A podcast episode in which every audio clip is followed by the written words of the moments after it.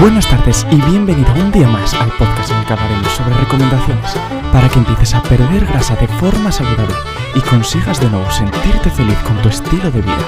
Recuerda, al final de cada capítulo tendrás un nuevo consejo para que puedas aplicar inmediatamente. No te vayas y quédate con nosotros hasta el final.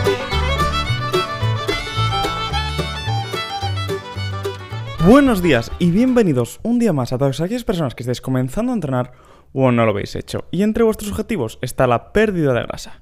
En el capítulo de hoy te quiero hablar sobre cuánto tiempo puedo estar en déficit o cuánto tiempo tengo que estar en déficit.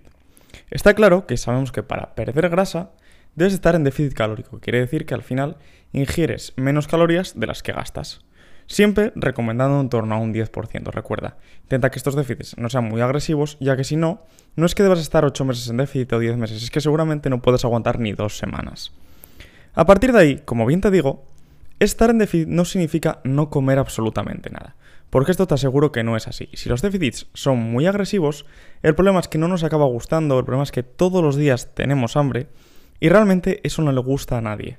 ¿Cuál es el problema? Que yo, pues por convicción, pues igual puedo mantenerlo una semana, dos semanas, tres semanas, igual hasta un mes. Pero antes o después vas a acabar aburriéndote de pasar hambre, vas a ver que todos los días lo pasas mal y que realmente crees que haces un esfuerzo de la leche para el poco peso que estás bajando. Así que recuerda, trata que este déficit no sea excesivamente agresivo. Al mismo tiempo, te recuerdo que eso no significa comer vegetales todos los días sin parar. No. Los vegetales es cierto que son un arma muy poderosa porque la densidad calórica es más bien baja y por lo tanto notarás que estás mucho más lleno sin ingerir tantas calorías como te piensas. Además de esto, tienen muchos micronutrientes que te van a ayudar en tu dieta. Pero no quiere decir que esto sea la panacea o no quiere decir que en cada comida debas de añadir vegetales desde que te levantas hasta que te acuestas. Simplemente es una herramienta más y no la única, ya que no se basa en comer vegetales cada día y olvidarte tanto de la proteína como de los hidratos, sino que debes de combinar los tres de una forma eficiente. Dicho esto, no te puedo dar una cifra exacta de cuánto tiempo debes de estar en déficit o cuánto tiempo vas a poder aguantar. ¿Por qué? Porque como siempre te digo, cada persona es un mundo. Igual, a ti te sobran 30 kilos y realmente puedes mantenerte en déficit un año, año y medio, dos años, mientras que otra persona que le sobren dos o tres kilos, igual que aunque se mantenga un mes o dos meses, va a ser más que suficiente. A partir de ahí, sí que tendrás estrategias para poder mantenerlo en el tiempo sin que no, no que te cueste excesivo trabajo, sino que sea una forma tolerable, una forma en la que sí que te cuesta, pero que tampoco es un dolor absoluto.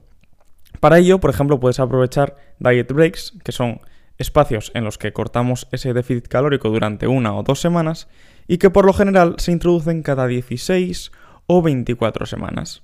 Una idea muy inteligente es hacerlo coincidir con vacaciones, por ejemplo, ya sea pues de Navidad, ya sea de Semana Santa, eh, periodos en los que te vas a ir fuera, por ejemplo, un puente en el que vas a aprovechar, pues oye, si ya tienes 4 o 5 días en los que sabes que no vas a cumplir mucho la dieta, pues extiéndalo ya una semana más, recuperas, cargas las pilas y sigues adelante.